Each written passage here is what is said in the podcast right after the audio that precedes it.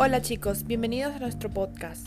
En el episodio de hoy, con mi persona de nuevo, Marina Duque, y nuestra invitada especial, Daniela Rojas, quien es la directora del Instituto de Inglés de Jamaica, el cual se llama MDD.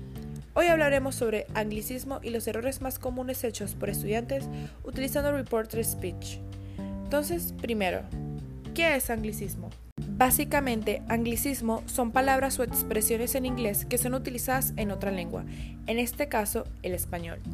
La primera palabra que tenemos es full, que vendría siendo algo como demasiado, y la traducción a eso sería lleno.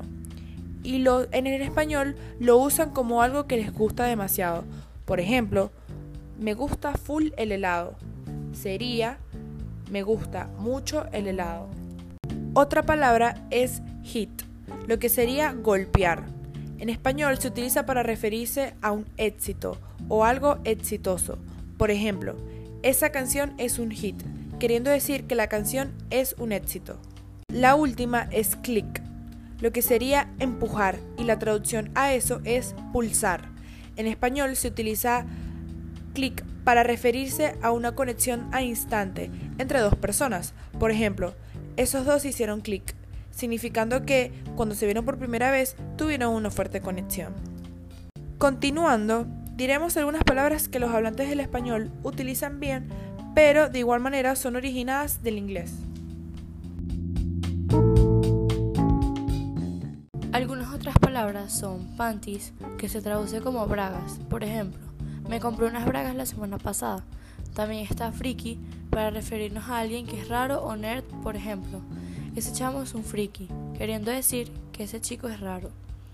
Otra palabra es spoiler, que usamos para referirnos a un avance, más comúnmente de películas, series o libros.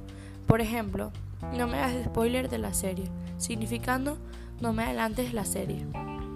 Encuentro que los anglicismos son muy interesantes porque es muy loco cómo podemos mezclar palabras de la lengua inglesa al español y hacer que tenga sentido y utilizarlo diariamente en nuestras conversaciones del día a día. Continuando, hablaremos sobre reported speech y los errores más comunes hechos por los estudiantes y su importancia. El reported speech es un tema particularmente importante porque nos podrá ayudar a tener conversaciones en una manera informal o formal en el día a día. Esto nos ayudará para frasear lo que alguien más haya dicho sin cambiar el tiempo o contexto en el que se hizo. Claro. Eh, hablando también sobre los errores, el primer error que los estudiantes hacen cuando están utilizando reported speech es que suelen traducir del español al inglés. Por eso, no cambian el tiempo verbal. Además, ellos tienden a no cambiarlo porque no saben estos tiempos. Por ejemplo, el pasado participio o el pasado simple. También, esto no es tanto un error, pero es algo que la mayoría de los bilingües usan, y es la palabra that. Como por ejemplo, en vez de decir she said she was coming home, tienden a decir she said that she was coming home. Es como una muletilla. Además de esto, olvidan de cambiar los pronombres. Por ejemplo, I am going to eat ice cream with your brother. Sería yo voy a ir a comer helado con tu hermano. Eso cambiándolo a reporte de speed sería ella dijo que iba a comer helado con mi hermano. Ese your cambia a my. Esto es muy importante porque eso le cambia totalmente la traducción o el significado de la oración. Eso estaría muy malo. Básicamente, report to speech se utiliza a nivel de prensa o cuando estás tratando de hacer resúmenes donde debes parafrasear un texto de una web o de un libro.